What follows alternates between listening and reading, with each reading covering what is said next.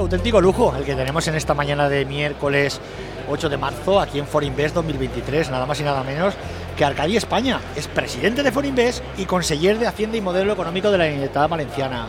Muy buenos días, señor España. Muy buenos días. Bueno, ¿qué se siente como presidente en la primera edición que participa usted?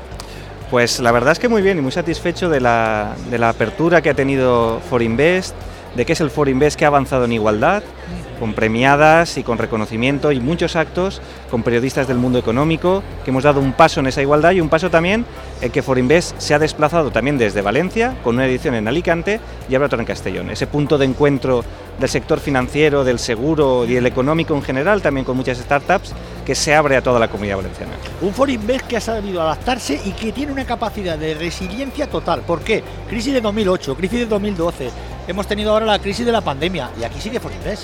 Totalmente, yo creo que se ha convertido en una referencia de debate y el debate en economía es cuando van bien las cosas y cuando no van tan bien las cosas.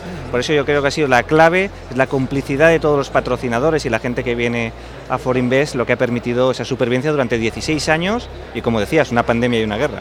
Bastante, bastante. Por cierto, hablando de guerra, ayer estuvo muy bien el nuevo foro, el nuevo formato, perdón, de la noche de las finanzas. Dos pesos pesados, dos de nivel, hablando de geopolítica y geoestrategia que es la que marca la agenda de, de, de, los mercados y de la economía en general. Totalmente, fíjese, lo que ha influido en el coste del precio de un cartón de leche en el supermercado es lo que ha pasado a muchísimos kilómetros sí, sí. de aquí en Ucrania. Por lo tanto, saber lo que puede pasar allí y reflexionar sobre lo que pasa allí es también reflexionar lo que pasa en el día a día más cotidiano de todos. Es, a, a, la verdad es que hay que tener en cuenta un factor. Cuando se hizo el año pasado Forinvest fue en mayo. Por aquí pasaron, por los estudios de, de, Valencia Plaza, Plaza Podcast, pasó mucha gente diciendo que venían apocalipsis. Analistas financieros, eh, gente del seguro, gente del foro del asesor de tecnología. Y al final no pasó tanto, eh, señor España. Al final. Yo creo que no hemos tocado ni una recesión. Que hay veces que no somos conscientes de las capacidades que tiene nuestra economía. Es una economía que ha aprendido de los errores del pasado, el sector financiero ha aprendido de los errores del pasado, las empresas, los consumidores, los políticos también hemos aprendido de otros errores y ahora yo creo que somos más capaces de hacer frente a shocks que vienen como es el COVID o como ha sido también esta guerra. Lo cual no significa que no sea un momento duro y que haya que hacer reformas pactadas, pero reformas para continuar avanzando. Y de la mano de la ayuda tanto del sector público, del sector privado, como bien usted apuntaba en el último desayuno de Valencia Plaza de Forinvest. Totalmente, yo creo que las cosas no se hacen confrontando. Las cosas se hacen sumando. Y tendiendo puentes. Siempre. Y tendiendo puentes y en algunos casos cediendo todos para un bien superior. El bien superior es que la economía funcione, que se cree empleo, que las familias puedan llegar bien a fin de mes y para eso necesitamos la ayuda de todos. El sector público solo no lo puede hacer y el sector privado solo no lo puede hacer. Tenemos que trabajar conjuntamente para ese objetivo global. Y como bien usted conoce, señor conseller, la comunidad valenciana ha salido muy respaldada después de esta crisis las empresas, sobre todo el turismo. El turismo hace dos años parecía que se le venía encima a la mundial. Sí, yo creo que ahí ha estado muy bien la ayuda que ha dado la Generalitat, por ejemplo, al sector turístico, el bono viaje en ese momento tan difícil de la pandemia, de la recuperación, cuando se cerró al 100% el sector, yo creo que ha ayudado a ese momento duro y ahora continuar adelante, un sector fundamental para la comunidad valenciana. Y eliminando tra trabas burocráticas, como apuntaba también usted en el desayuno. Absolutamente, yo creo que la administración lo que tiene que hacer es ayudar y no generar más problemas. Eh, la comunidad valenciana sigue al frente, el otro día lo veíamos los datos de, de desempleo y aquí seguimos nosotros liderando el, el dato en España de, de, creación de puestos de trabajo. Esto es un logro.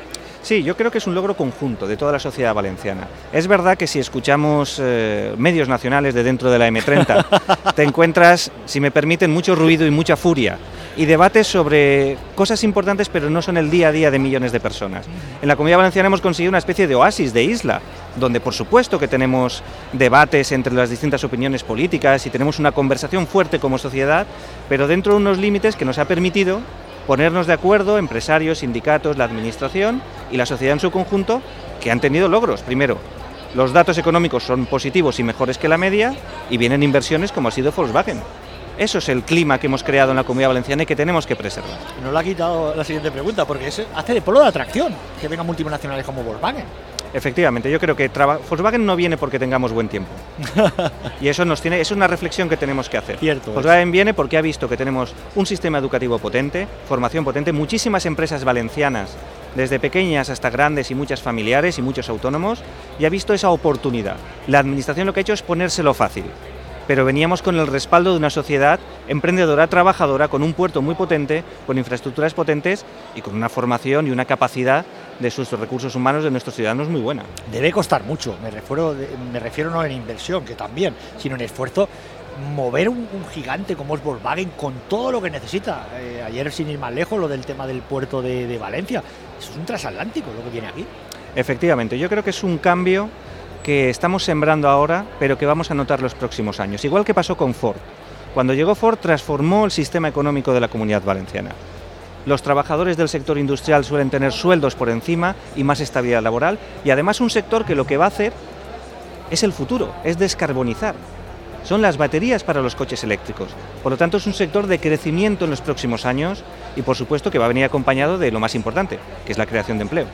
A mí todo esto me recuerda a lo de Altos Sonos del de Mediterráneo en Sagunto, que se convirtió en un polo de atracción a nivel español y a nivel europeo. Lo que viene ahora a hacer también Volkswagen, con todo lo que va a generar, con todas las empresas satélites, con todo el empleo que va a necesitar. Totalmente, yo creo que es una noticia que no sabemos valorar todavía por la importancia, pero que vamos a verla en los próximos años.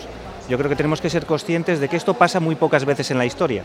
Pues fíjese, en los últimos 50 años pues hemos tenido una noticia similar como fue cuando vino Ford aquí. Ahora tenemos otra, que ha elegido entre toda España la comunidad valenciana, y no le digo entre España, digo entre Europa, Europa. Porque hay otros países, como los países del este, donde antes las inversiones de estos grupos iban allí y ahora ha decidido apostar por la comunidad valenciana. Entre todos tenemos que estar contentos de, a pesar de las dificultades, que en general lo estamos haciendo bastante bien todos. Además, una generalidad, eh, señor España, que siempre ha enarbolado la bandera de la economía circular de la que ahora tanto se habla, pero la Generalitat Valenciana estuvo desde el primer momento. Totalmente. Nosotros hemos querido acompañar a las empresas, acompañar a todo el sistema económico valenciano, desde el punto de vista también de que incorporar esa vertiente circularidad de una economía que sea sostenible no solo económicamente, sino también medioambientalmente. ¿Veremos eh, próximos eventos de Forinvest fuera de Valencia? Sí, el próximo será a finales de este mes en Castellón. Y, más allá de la comunidad valenciana, me refiero. Bueno, nosotros ya sabes que no ponemos límites. Si las cosas funcionan bien Porque son una cosa, bien. pues es un punto a explorar para el futuro. Lo que queremos ahora es asentar bien For Invest en Valencia, que está asentado, pero asentarlo también bien en Alicante y en Castellón, y que sea un ejemplo y un punto de referencia no solo en la comunidad valenciana, sino también en toda España. Alicante fue un éxito eh, de la mano de Distrito Digital.